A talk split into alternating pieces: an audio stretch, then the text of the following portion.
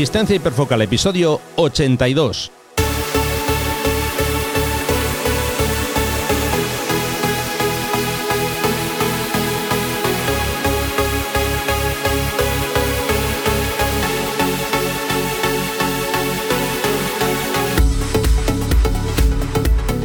Hola, ¿qué tal? ¿Cómo estáis? Bienvenidos a un nuevo episodio de Distancia Hiperfocal, el podcast de fotografía de paisaje y viajes. Soy Rafa Irusta, fotógrafo profesional especializado en fotografía de paisaje y como ya es habitual, un día más está conmigo Sandra Vallaure, fotógrafa, viajera y responsable del podcast Destinos y Faca. Hola Sandra, ¿qué tal? Conectamos con el estudio número 2 que tenemos en Sevilla. ¿Cómo va eso? Pues aquí estamos en el estudio número 2, todo listo para empezar con el episodio de hoy. Sí que hoy promete la cosa. Viene un episodio un poquito denso, ¿eh? Aviso. Eh, hoy vamos a repasar los trámites necesarios para poder volar un dron legalmente y Sandra, como no, por supuesto, nos va a traer el trabajo, en este caso, de una nueva fotógrafa. Pero bueno, eso va a ser dentro de un ratito. Antes de nada, ya sabéis que me gusta contaros cosas, mm, bueno, yo creo que interesantes. Y antes de empezar, mm, vamos a recordar, o mejor dicho, os voy a recordar que ya podéis consultar todas las fechas de mis talleres de fotografía de paisaje para la primavera de este año 2021. Vamos a empezar en abril, a ver si podemos. Y tenemos muchas ganas de salir, por lo menos yo estoy ya con ganas, con la cámara, con la mochila en, la espalda. Y, por supuesto, tengo muchas ganas de poder disfrutar de la fotografía en localizaciones geniales. Así que si te apetece venir conmigo, si quieres eh, acompañarme, te dejo toda la información en rafairusta.com barra talleres. Repito, rafairusta.com barra talleres.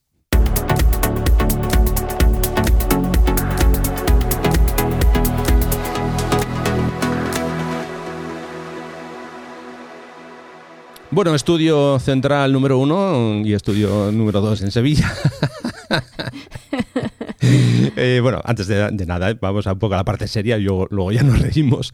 Eh, ya sabéis que os vamos a dejar todas las notas del programa en la entrada de mi blog, que vais a poder encontrar en rafairusta.com barra episodio 82. Y hoy las notas van a ser, van a ser complejas, bueno, complejas no, van a ser amplias porque voy a dejar un montón de enlaces y ya vais a entender por qué. Eh, como ya os decía en el título, vamos a hablar de trámites necesarios para volar un dron legalmente. Y bueno, esto siempre, siempre asusta lo que, lo que conlleva el tema de, los trámites, ¿no? Eh, eh, voy a hacer una pequeña breve y breve introducción y es recordaros que en el episodio 72, qué casualidad, hace 10 episodios, ya hablábamos de drones. Yo os conté un poco mi, bueno, mis primeras experiencias con el dron que me había comprado, un DJI Mavic Air 2 y básicamente hablaba de, eso, de, los, de esos primeros pasos. Mm, todavía no estaba muy, obviamente, muy hecho al, dron, eran mis primeros vuelos, en fin. Eh, bueno, más o menos os di una pequeña introducción. Os hablé un poco de la legislación que estaba por llegar. Y ya os dije que a partir de, enero de 2021 ya la íbamos a tener. Y bueno, pues ya estamos aquí. Ya estamos. Eh, ha llegado esa nueva legislación.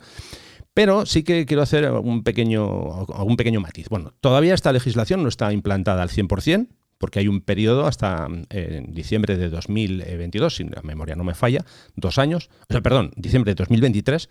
Y en ese tiempo vamos a estar un poco ahí compaginando la legislación antigua con la nueva. Hay cosas que ya tenemos que cumplir, que es de lo que vamos a hablar hoy, y hay algunas que todavía tenemos que, bueno, regirnos con el anterior mm, Real Decreto eh, hasta, yo calculo que será hasta la primavera, que es cuando ya esperamos que va a, va a quedar y va a salir eh, aprobado el nuevo Real Decreto. En este momento ya pasó el, el, periodo de, correcciones, ahora está supuestamente ya con la tramitación y puede ser cuestión de, un mes, un par de meses, tres meses, no lo sé. Ya digo porque esos plazos son difíciles de saber, en los que ya vamos a tener ese nuevo Real Decreto que va a ser el que nos, bueno, el que vamos a tener que, cumplir. Pero insisto, de momento todavía tenemos que cumplir algunos de los, de, algunas de las leyes, de las obligaciones del anterior Real Decreto. Pero bueno, si os parece, nos vamos a centrar en las cosas nuevas y en los, trámites, eh, las, digamos, las obligaciones que tenemos para poder volar un dron legalmente. ¿Eh? ¿Os parece? Sí, venga, vamos allá. Venga. Yo tengo mucha curiosidad porque sigo sin tener mucha, a pesar de haberte escuchado muy atentamente en el episodio 72, eh, sigo siendo muy ignorante en el tema, con lo cual pues encantada de que, de que me cuentes y que nos cuentes al resto de la audiencia tus vivencias y tus experiencias con, estos trámites. Vale.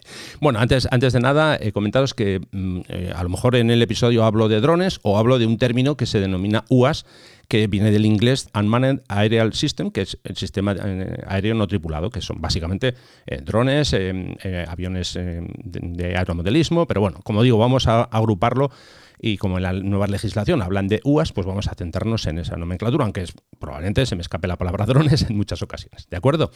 Entonces, eh, bueno, si te parece, yo he preparado un pequeño, aquí un pequeño resumen de todos los puntos que, son necesarios tratar. Entonces, eh, si quieres, tú me vas haciendo una serie de, de preguntas y yo te voy respondiendo. Sí, sí, claro, por supuesto. Cuando quieras. Eh, bueno, pues eh, mi primera pregunta es si todos los pilotos de drones se tienen que registrar como, como operadores pues de, eso, de, este tipo de objetos voladores. sí. Vale. bueno, pues eh, la respuesta rápida es sí. En este momento, con la nueva legislación, todos los pilotos de drones debemos registrarnos como operadores de UAS. Hay unos matices que los voy, a, los voy a, comentar ahora. Como digo, la respuesta rápida es sí, pero, a ver, hay un par de excepciones. Primero, eh, los, pilotos de drones que sean considerados como juguetes, que no sean un dron como tal, esos no tienen que, registrarse como operadores. Eh, la pregunta puede ser, o, la pregunta que puede surgir es, ¿cómo sé si el dron es un juguete o no es un juguete? Bueno, normalmente eh, hay una, una, línea que divide muy bien qué es un dron de juguete y cuál no es de juguete.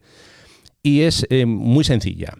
si el dron o en este caso el UAS, incorpora cámaras de grabación de imágenes o micrófonos para poder grabar audio, automáticamente eso es un UAS que necesita registrarse, pues si lo quieres usar, necesitas registrarte como operador. ¿De acuerdo? Pero no hay ningún otro criterio como el peso o, el volumen, porque ¿qué pasa entonces con los drones de carreras? Eh, sí, sí, claro, pero si son drones de carreras que llevan cámara o micrófono, también debes registrarlo como operador, o sea, perdón, debes registrarte como operador de, UAS.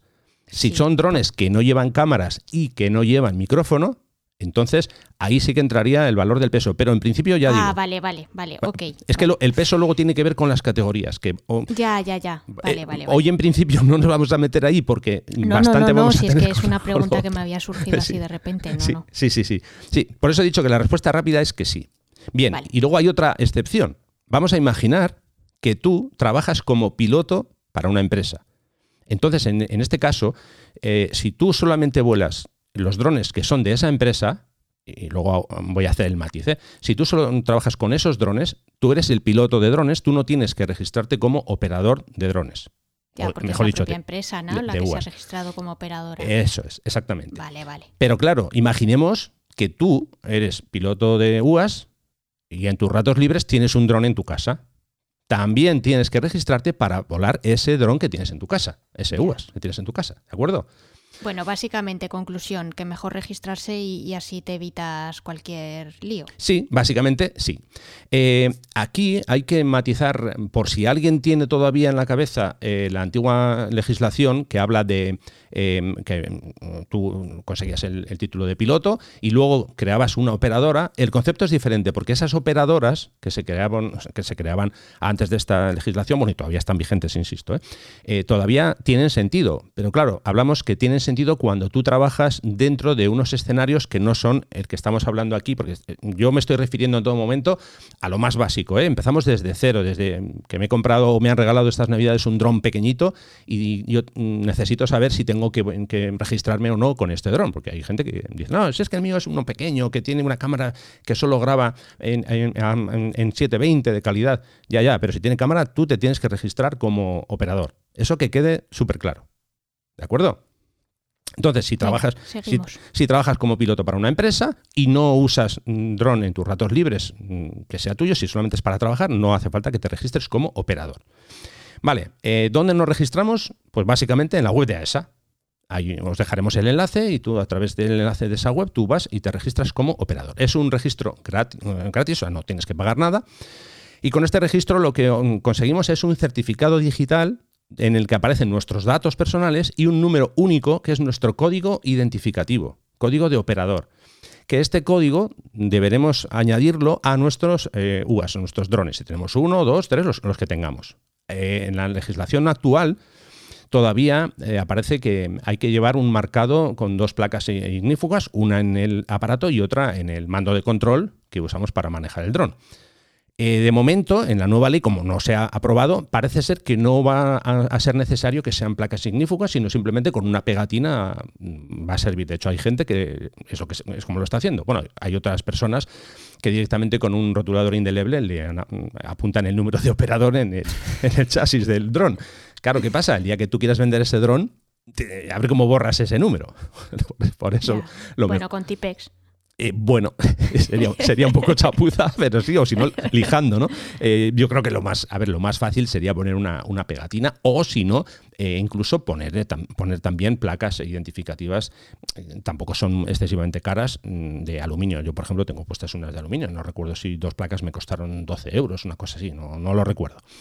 Eh, obviamente, yo en mi caso no he quitado las viejas, porque todavía, repito, estamos con la legislación eh, anterior. Entonces tengo una puesta en el dron, otra en el mando, y ahora lo que sí que voy a poner es otra con el número de, operador, número identificador de, operador eh, añadida solamente al dron. Ahí no hace falta ponerlo en el mando. ¿De acuerdo? O sea, conseguimos esas tres cosas. O sea, perdón, conseguimos, digo, tenemos que hacer esas tres cosas. Nos registramos en la web de AESA, es un registro gratuito y nos dan el certificado y luego tenemos que poner ese número en nuestros drones. Vale, entonces, eh, eso ya lo tenemos hecho. Adelante. Vale, y eso sirve para España, ¿no? Eh, Pero ¿qué pasa si, si, yo que sé, a mí que me gusta mucho viajar, sí pues si voy a Francia o a Portugal o bueno o a cualquier otro país, eh, no sé, es diferente la Unión Europea, eh, es diferente ya en el momento en el que sales de las fronteras, ¿cómo funciona? Bien, te cuento, te cuento. A ver, nosotros, España está dentro de EASA. Una cosa es AESA, que es la Asociación Española de Seguridad Aérea, y luego está EASA, que es la Asociación Europea. EASA se está formado por 31 países y en este caso nosotros solamente nos tenemos que registrar en un país, que es el país de residencia donde nosotros estamos donde nosotros, a ver, como persona física estamos, mm, tenemos nuestra residencia. ¿no? Entonces, en este caso, yo, por ejemplo, yo ya estoy registrado aquí en España, yo podría ir a Portugal, podría ir a Francia, podría ir a, cualquier país, en, ya digo, de la Unión Europea. Eh, es diferente la Comunidad Económica Europea que la Unión Europea, ¿eh? lo, lo dejo claro para que no haya dudas. Son 31 países los que forman, en este caso, EASA. Entonces, como digo, yo ya estoy registrado aquí y como soy una persona física, no, soy una, en este caso no, no, no, soy una empresa, mm, pues si fuera una operadora, que tengo varios pilotos y demás, por ejemplo, em, en, ese caso, pues tendría que registrarlo donde tenga la actividad principal, porque imagínate que yo tengo una productora en Francia, pero también vuelo aquí en España. Eh, entonces, eh, bueno, pero vamos a, vamos a centrarnos un poco en lo que es el caso individual de una persona, como lo que has hecho tú, porque yo creo que al final es lo que le va a pasar al 99% de nuestros oyentes. Correcto, pues a nada. A lo mejor hay uno que tiene una empresa, pero yo creo que deberíamos de centrar el tiro más en, en lo que es un operador individual. Perfecto, pues nada, tú te tienes que registrar en el país donde resides. Y con eso ya puedes moverte por los diferentes países de la Unión Europea. Si viajas a otros países que no estén en, esta Unión Europea, eh, claro, ahí hay que ya ver la legislación que tiene cada país. En este caso tenemos la ventaja que podemos, eh, con este registro, podemos acceder a, otros 30 países más, que la verdad que es una, maravilla, porque si no podía ser un, poco locura, ¿no? Me voy a Francia, tengo que registrarme, me voy a, Portugal también, no, en este caso, con un registro ya tenemos cubierto todo el espectro. ¿De acuerdo? Vale, vale. Vale. Y, entonces ahora, pues, ¿cómo te registras? Bien, aquí viene un poquito la madre del cordero. Bueno, antes de, antes de, explicar los pasos para registrarnos, eh, hago un apunte. Eh, teóricamente, en la web de, AESA hay cuatro, mm, mejor dicho, tres formas para, para poderte registrar. Mm, al final lo que hay que hacer es validar eh, tu, identidad, ¿no? en mi caso yo soy Rafa, ¿cómo demuestro yo que soy Rafa? No vale con decir hola, soy Rafa. no, hay que tener en este caso o bien un certificado digital para poder hacer esa validación, o bien un DNI electrónico, o según la web de, AESA también puedes hacerlo con un acceso PIN durante 24 horas, o bueno, acceso PIN 24 horas, y eh, eh, con una clave permanente. Yo te explico mi caso y otros casos que me consta, que he visto por ahí, que hay gente que se está quejando que no todos los sistemas eh, funcionan. Yo voy a contar mi caso y me voy a centrar en eso. Yo he utilizado un certificado e-, electrónico. Y voy a explicar, si te parece, cómo hice esa solicitud del certificado electrónico. Porque hay gente que lo tiene, hay otra que no lo tiene. Bueno, yo en mi caso, como no lo tenía, pues voy a explicar cómo, cómo hice claro, cuéntanos. Eso, Voy a contar cómo, cómo fueron los pasos. Eh, yo me voy a centrar en Mac, porque yo utilizo Mac. La gente que, que, usáis Windows, pues yo imagino que el trámite es prácticamente igual. Habrá algún pequeño cambio en la parte final, que luego ya os voy a os, comentaré cuál es ese pequeño cambio. Pero vamos, por lo demás, eh, los trámites son prácticamente eh, iguales, por no decir mm, calcados. A ver, yo he utilizado Firefox. En un principio, desde Firefox, lo que hice fue presentar la solicitud correspondiente entrando en la web de la Fábrica Nacional de Moneda y Timbre. Eh, dentro de la web. Esto, como digo, os lo voy a dejar explicado bien en las notas del, programa. ¿eh? Bueno, eh, básicamente te vas al apartado de, solicitar certificados y te vas al apartado de persona física, que es mi caso. Bueno, dentro de este apartado hay cuatro pasos que tenemos que seguir. Lo primero, tenemos que configurar nuestro ordenador, que se trata ni más ni menos que de instalar una aplicación que te indican ahí. Tienes el enlace, te bajas la aplicación, la instalas y eso ya lo tienes hecho. Después tienes que rellenar un formulario de solicitud en vía internet para conseguir el, certificado, lógicamente.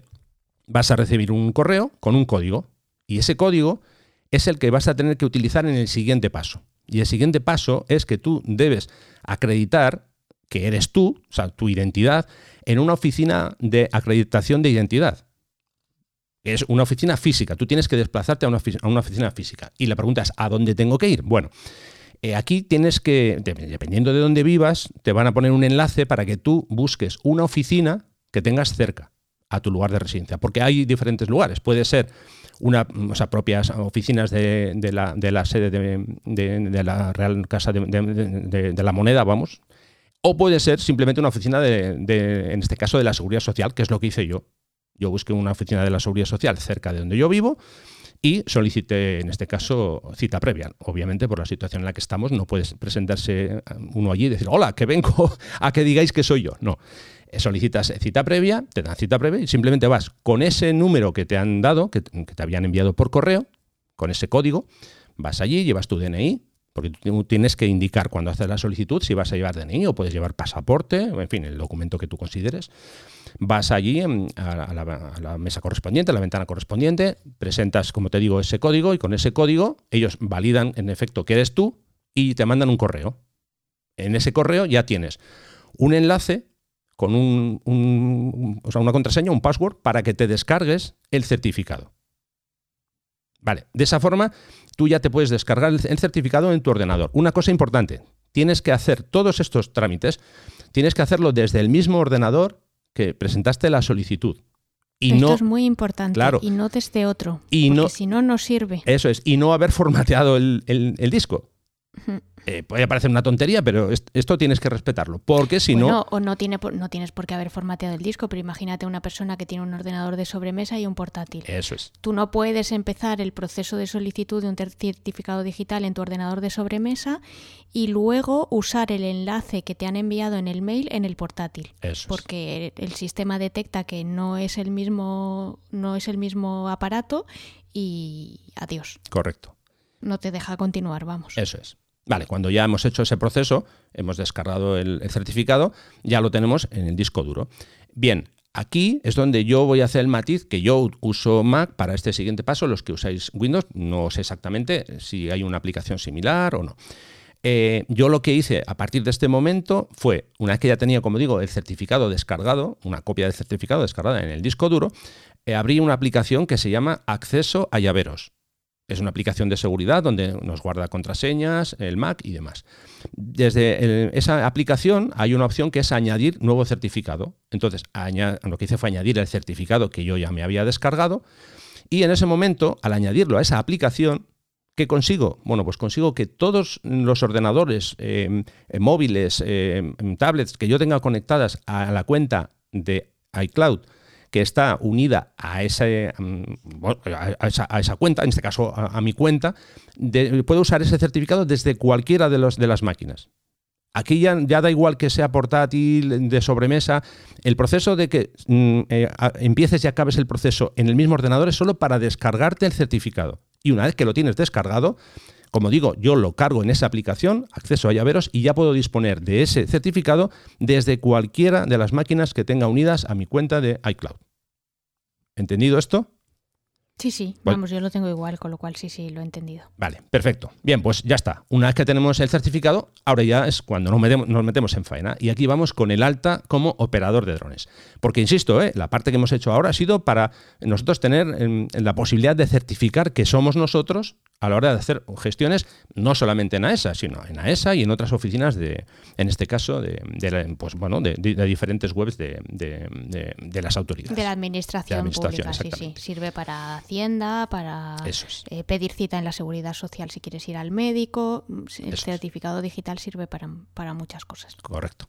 Vale, pues entonces... Y, ojo que caduca, ¿eh? Sí, es una cosa que no has dicho. Tiene, eh, una, tiene una validez de cinco años, con lo cual hay que estar pendiente porque renovarlo es un trámite muy sencillo, pero si no lo renovamos y nos caduca, hay que volver a empezar de cero, con lo cual tienes que volver a hacer todo el procedimiento que te ha explicado Rafa, volver a personarte en una oficina, etcétera, etcétera, con todo el engorro que eso supone. Eso es, correcto. Bien, vale, pues ya tenemos la herramienta que necesitamos para mm, dejar claro que somos nosotros y ahora llevamos con el alta como operador de drones. Y aquí ya entramos otra vez, entra en juego la web de AESA. Vale, yo lo hice desde Safari. Repito, yo utilizo Mac, ¿eh? yo lo hice desde Safari. Bueno, a partir de ahí os dejaré los enlaces, aquí no, obviamente no lo vamos a, ir comentando. Ah, un detallito, antes de empezar con el alta de operador de drones, debéis tener instalado un software que se llama Autofirma porque os va a hacer falta, os, va a hacer falta para firmar la solicitud de, este, de este alta como operador. Entonces, tenéis que instalar el, como digo, este software. Eh, ya os dejaremos los enlaces. Vale, y una vez que tenéis ese software, eh, luego os explico cómo hay que usarlo, porque realmente no tenemos que hacer nada. Vale, entonces entramos eh, a la web de AESA y nos vamos a, bueno, a través de, los diferentes menús, yo os dejaré el enlace directo, accedemos a la aplicación de UAS, que ahí es donde vamos a hacer nuestro trámite. Bien, entonces, una vez que entramos en la aplicación de UAS, ahí hay un texto que casi nunca nos leemos nadie. Y aquí es que hago un, aviso, un aviso porque este es un fallo que he visto que le ha pasado a bastante gente. Eh, hay diferentes enlaces y hay uno que pone, eh, directamente, eh, quiero acceder con, con mi certificado digital. Vale, entonces le das y oh, milagro, aparece un error. ¿Por qué? Porque primero tienes que crear un alta como usuario nuevo. ¿De acuerdo? No vale, quiero entrar, mm, mm, con acceder con, el con, mi certificado digital. No, primero tienes que crear un alta. Creas el alta, que en ese momento todavía, eh, ya digo, no, no, te has registrado, solamente has creado alta de nuevo usuario. Y cuando ya tienes el alta de nuevo usuario, a partir de aquí, ya siguiente paso sí que es, eh, quiero acceder con mi certificado digital. Y es cuando ya vamos a empezar en serio eh, el alta como operador de drones. Vale, entonces, en este caso, tú tienes que elegir una opción que pone actuaré en, propio nombre. Obviamente eres tú el que vas a hacer la, solicitud. Eso ya digo que os, lo voy a dejar todo con pantallazos. ¿eh? Vale, entonces, ahí nos aparece un formulario, tenemos que poner todos nuestros datos, obviamente todo lo que te pidan, fecha de nacimiento, en fin, todo. Eh, llega un momento que ya has rellenado todo esto y eh, tú vas dando a avanzar, ok, y llega un momento en el que te aparece una opción, un botón en el que pone visualizar la comunicación, entre paréntesis te pone PDF. Esto no es ni más ni menos que el documento que tú vas a entregar es sí, es un borrador de toda la vida, ¿no? Eso Para comprobar que has puesto bien todos tus datos, que no hay una errata en tu fecha de nacimiento, etcétera, etcétera. Eso es. Tú repasas todo. Cuando ya ves que todo está correcto, que has puesto todo bien, te aseguras que está todo bien, el siguiente paso, ya lo que tienes que hacer es eh, mm, hacer la firma de ese documento. Entonces, te aparecen dos opciones. Puedes hacerlo bien con autofirma o con clave. Yo mm, insisto que cuento lo, cómo lo he hecho yo. Yo utilicé autofirma, que por eso he instalado previamente, ya os he dicho, el software en cuestión. Vale, entonces eh, ya tienes el software instalado, dices que quieres firmar con eso y simplemente lo que te sale es un menú que te, hace una, pregunta, te dice, eh, ¿das permiso para que, se abra, para que se autofirma? Vale, le dices que sí. En ese caso, eh, si tienes solamente un, certificado, ese es el que tienes que seleccionar. Si tuvieras más, pues obviamente eliges el que hemos conseguido ahora que es el certificado, ya digo, eh, en el que, el que dice que eres tú el que vas a firmar ese documento. Simplemente te encargas de, firmar y ya una vez que, eso, que, te has, que has firmado, perdón, te aparecen ahí eh, para que te descargues dos documentos, que uno es el certificado de UAS y otro es el justificante de que has presentado ese trámite. Entonces, descárgate los dos para que los tengas ahí archivados, mm, ya digo, tanto el certificado como el justificante. ¿Vale? Bien. Y ya está. no hay que hacer más. En principio, a ver, aquí nos hemos dado de alta como operadores de drones. Vale. Vale, pero luego hay que, tendrás que registrarle los aparatos que vas a volar eh, también, ¿no? Eso es. Me imagino. eso es. Ese es el siguiente paso. Porque, eh, a ver, yo puedo ser operador, eh, de hecho, puedo ser operador y no tener drones si quiero, ¿eh? Simplemente claro, no. ¿Por qué no? claro, por supuesto. Eso es. Yo quiero ser operador y ya está. Bueno, y luego está la opción que dices, eh, ah, ya una vez que soy operador, venga, ahora quiero dar de alta los drones que tengo. Puede ser que tengas uno, dos, tres, los que sean. Bueno, entonces aquí pues tienes que hacer un alta para cada eh, aeronave que, tienes. Si tienes un dron uno y si más, pues más.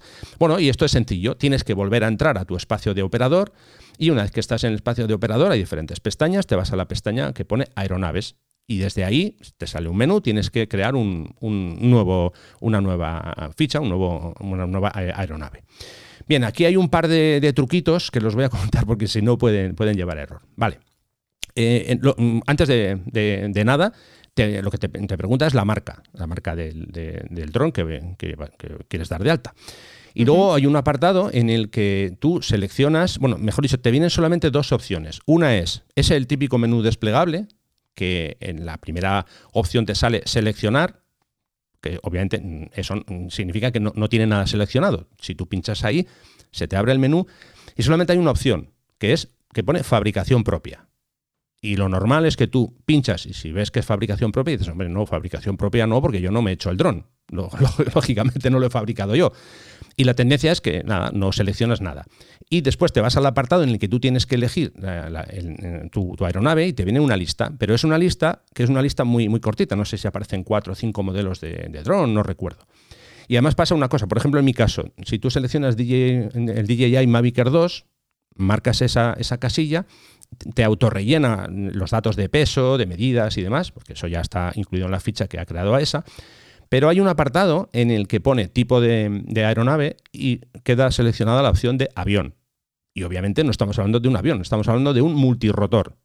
Vale, entonces este es el primer truquito que hay que hacer y es donde pone, en el apartado que os he dicho que pone seleccionar y fabricación propia, hacemos lo siguiente, seleccionamos la opción de fabricación propia y acto seguido volvemos a, deseleccionarlo, o sea, a marcar la opción que ponga seleccionar.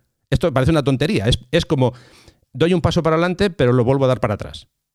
Y magia, cuando te vas al apartado, al menú desplegable de donde aparece la lista de drones, aparece una lista mucho más grande que la que teníamos antes. Hay dos opciones, mejor dicho, hay tres, tres eh, eh, fichas del DJI Mavic Air 2, que no entiendo por qué no han borrado dos que, que no sirven para nada. Entonces hay que elegir una en la que te aparecerá no avión, sino multirotor. Es simplemente probar. Pruebas una, si esa no te aparece multirotor, seleccionas la segunda. La tercera no selecciones porque pone DJI, creo que mm, repite la, I dos veces o la J dos veces, no recuerdo. Hay un fallo ortográfico, esa no la elijas y ya está. Y con eso ya tenemos toda la ficha de nuestro dron. Hay un apartado en el que tenemos que poner el número de serie del dron y con eso ya está. Creamos el nuevo, la nueva ficha y ya tenemos añadido nuestro dron. Pues menos mal que has contado el truquito ese de seleccionar y deseleccionar. Sí. Esa es la, típica trampa que le encanta ponernos a los que le encanta a los informáticos ponernos a los más comunes de los mortales y te tiras tres horas probando cosas y hasta, que ya por, absurdo ya empiezas a probar cualquier tontería y ya te das cuenta de ah esto era. había que hacerlo así porque está mal diseñado. Cierto. Por cierto, hay una casilla que, es así que tenemos que marcar, que está sin marcar, que, aparece, eh, ¿tiene cámara? O no, sé si hace una pregunta, o bueno, el, caso es que tenemos que marcar, obviamente, que nuestro dron tiene cámara. Bueno, si tiene cámara. es, que si no tiene cámara no hace falta que lo registres. bueno, no hace falta que lo registres porque, ya digo, es una bobada porque no, no tienes ninguna eh, obligación. Hombre, si lo quieres tener ahí en, en, la lista, pero vamos, no le veo ninguna necesidad.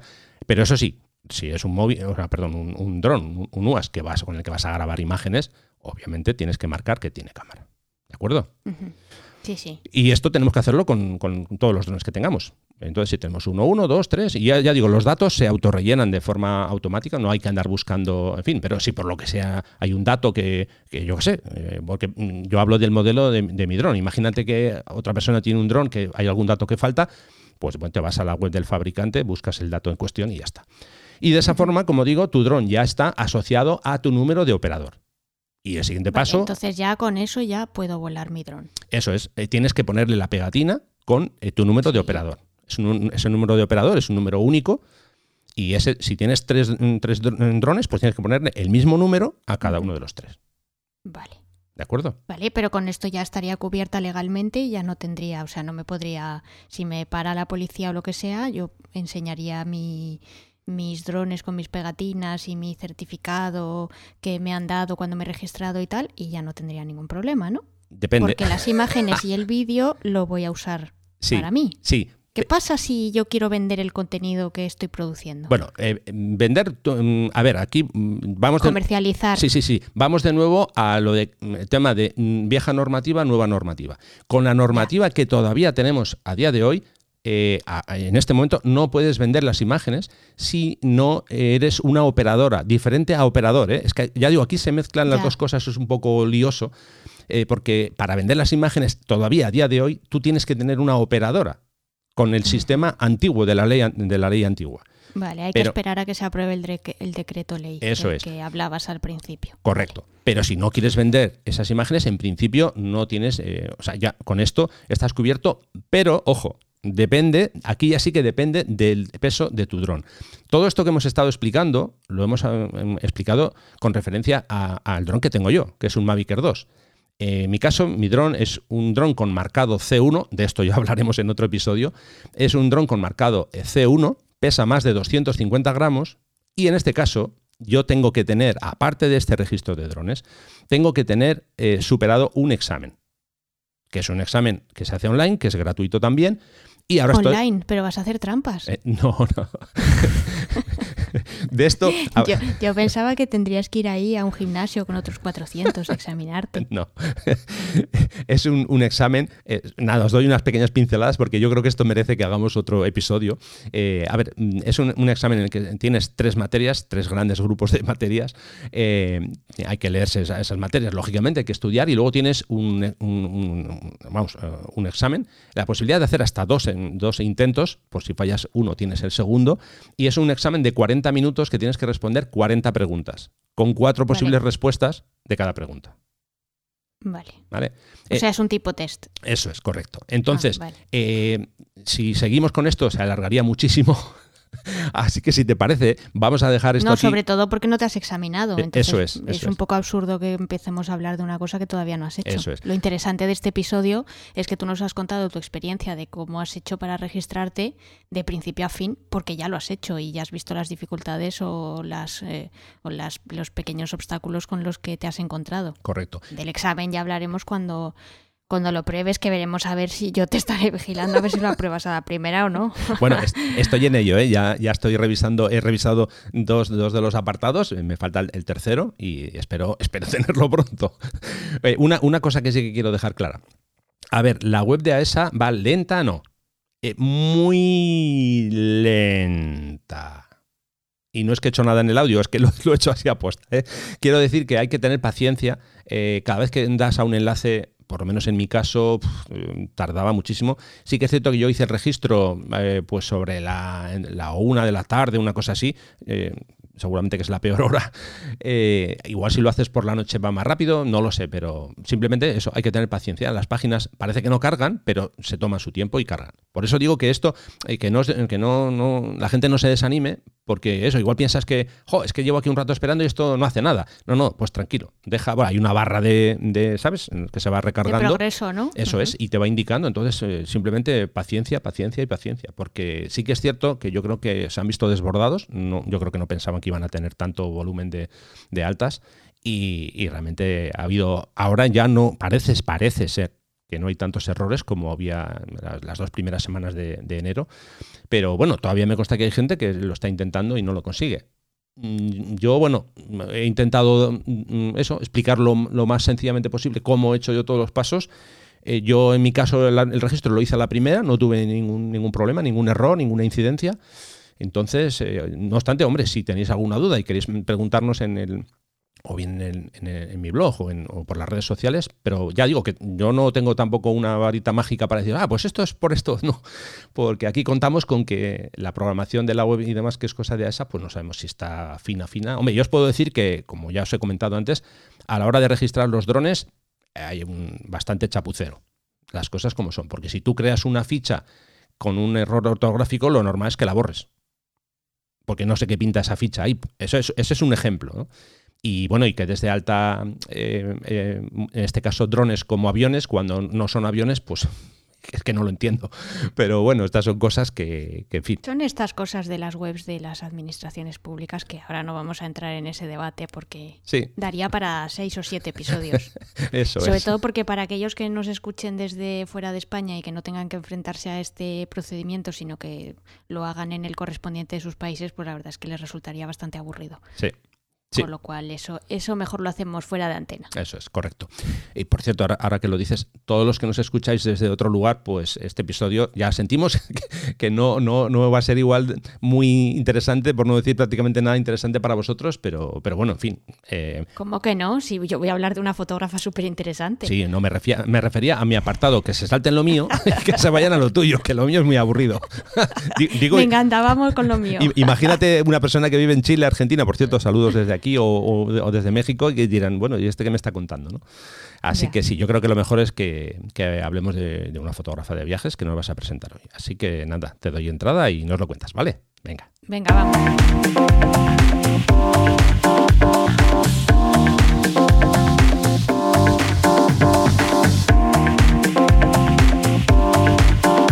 En Distancia Hiperfocal hablamos de viajes con Sandra Vallaure.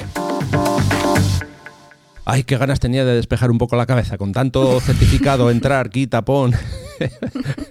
Venga, cuando quieras. Bueno, pues hoy os traigo el trabajo de una fotógrafa que no tiene nada que ver con drones, ni con certificados digitales, ni, con pegatinas, ni, nada de eso. Eh, hoy os traigo el, el, trabajo de una fotógrafa rumana que se llama Mijaela Marok. Y la verdad es que lo he descubierto hace poquísimo y me ha resultado fascinante. Me, ha gustado mucho y sobre todo lo que me ha sorprendido es que me haya gustado mucho teniendo en cuenta que el tipo de fotografía es un, es un tipo de fotografía que a priori no, no es que no lo valore y no es que no lo aprecie, pero no es especialmente el que primero me llama la atención. Y sin embargo me ha parecido que, lo que hace es, eh, es, absolutamente fascinante.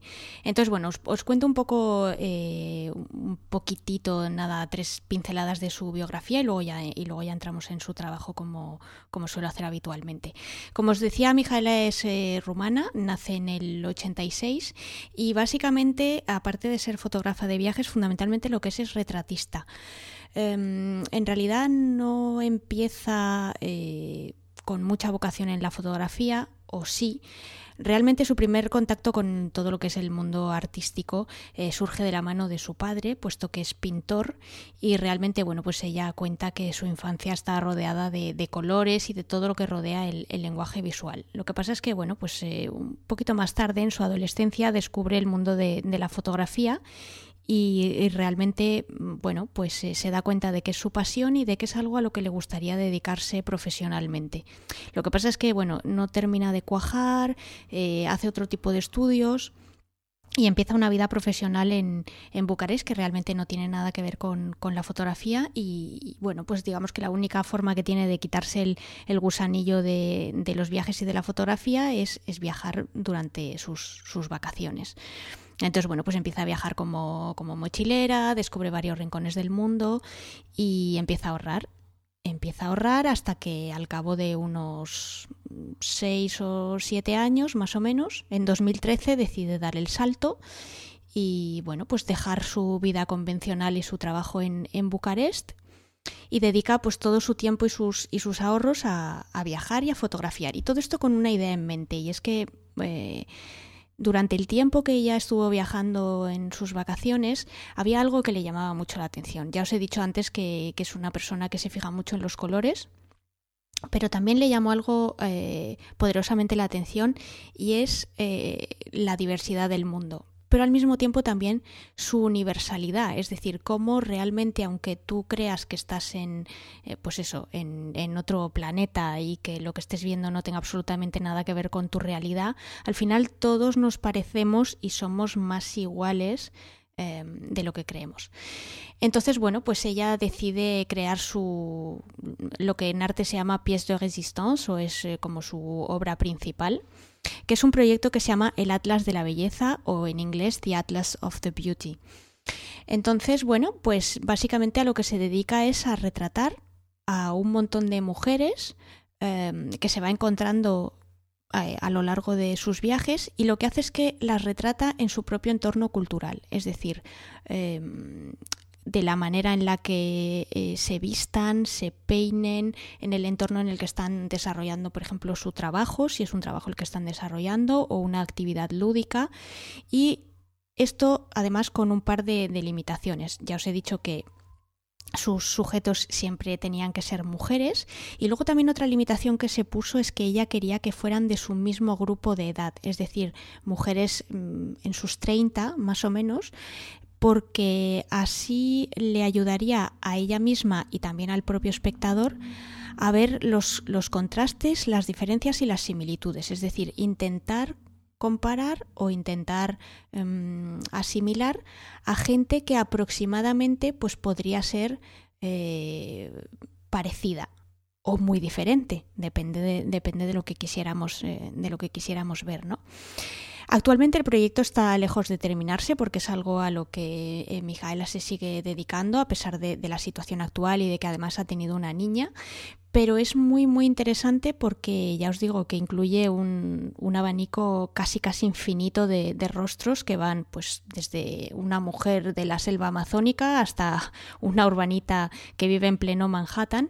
Y realmente como os decía la intención tras este proyecto siempre ha sido pues mostrar que el ser humano es más universal de lo que pensamos, ¿no? Y sobre todo también una componente muy interesante y que a, priori puede parecer superficial, pero que luego eh, conociendo un poco más de su, de su proyecto y sobre todo de cómo lo ha llevado a cabo, en realidad es mucho más profundo que eso, es el hecho de que la belleza está en todas partes. Y, ella lo que quería demostrar es que no es una cuestión de, pues eso, de cómo te maquillas, eh, cuánto dinero tienes, de qué raza eres o, cuál es tu estatus social, sino que más bien tienes que pues verte a ti mismo y, y, ver que la belleza realmente donde está es en, es en el interior, ¿no?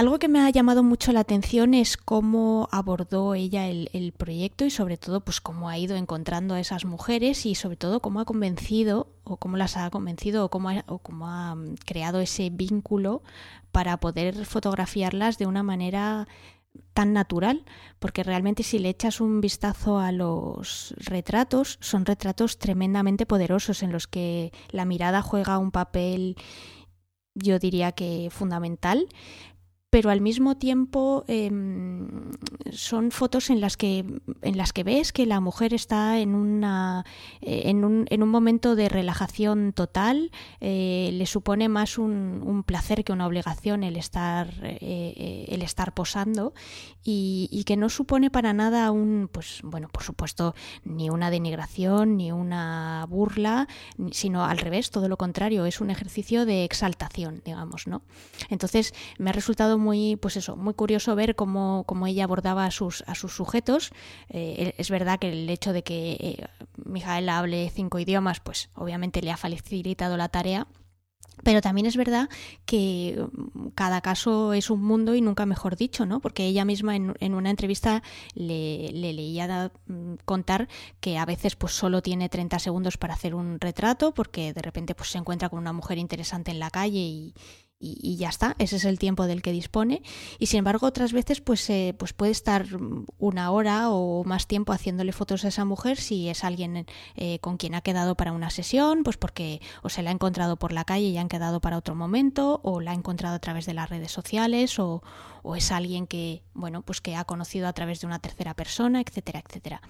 Entonces es muy, muy interesante ver cómo, independientemente de que los retratos sean espontáneos o dirigidos, vais a ver que siempre hay una coherencia y una continuidad en todo el, eh, no solo en los relatos individuales de cada una de las mujeres, sino en todo su trabajo y que siempre intenta pues que eso, que, que, esas mujeres se sientan cómodas, especiales y, sobre todo únicas, ¿no?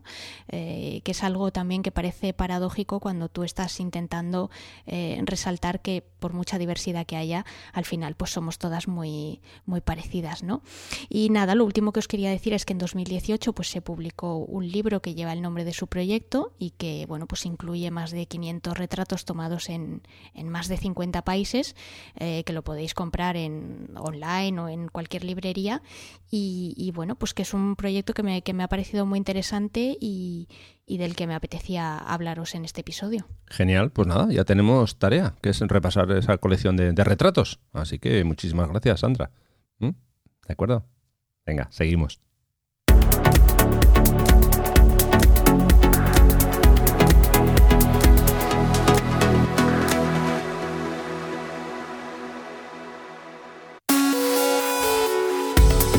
Menos mal, menos mal ese aire fresco que nos has traído.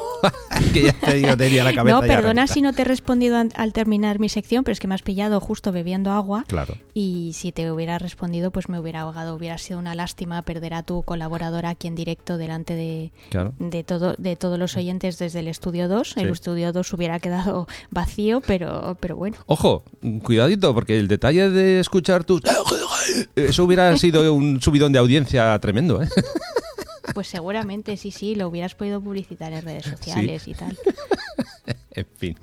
Bueno, cuando quieras, comenta cómo pues pueden contactar con nosotros. Sí, como este ha sido un episodio que se ha salido un poquito de, de la tónica de habitual, por, porque ha sido, digamos que, un poco más explicativo eh, que, otros episodios. Si os ha surgido cualquier duda, os apetece dejarnos cualquier comentario, o bueno, incluso pues en el caso de, la sección del fotógrafo de viajes, os apetece hacer alguna sugerencia, eh, ya sabéis que tenéis muchas formas de poneros en contacto con nosotros. Y una de ellas es a través del blog de, de Rafa.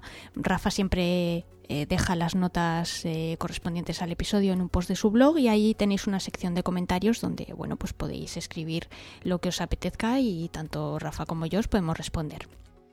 ¿Que nos queréis contactar a través de las redes sociales? Pues muy fácil. En el caso de Rafa, pues podéis eh, contactarlo a través de, de, Instagram. Su usuario es Rafa Irusta y lo encontráis fácilmente.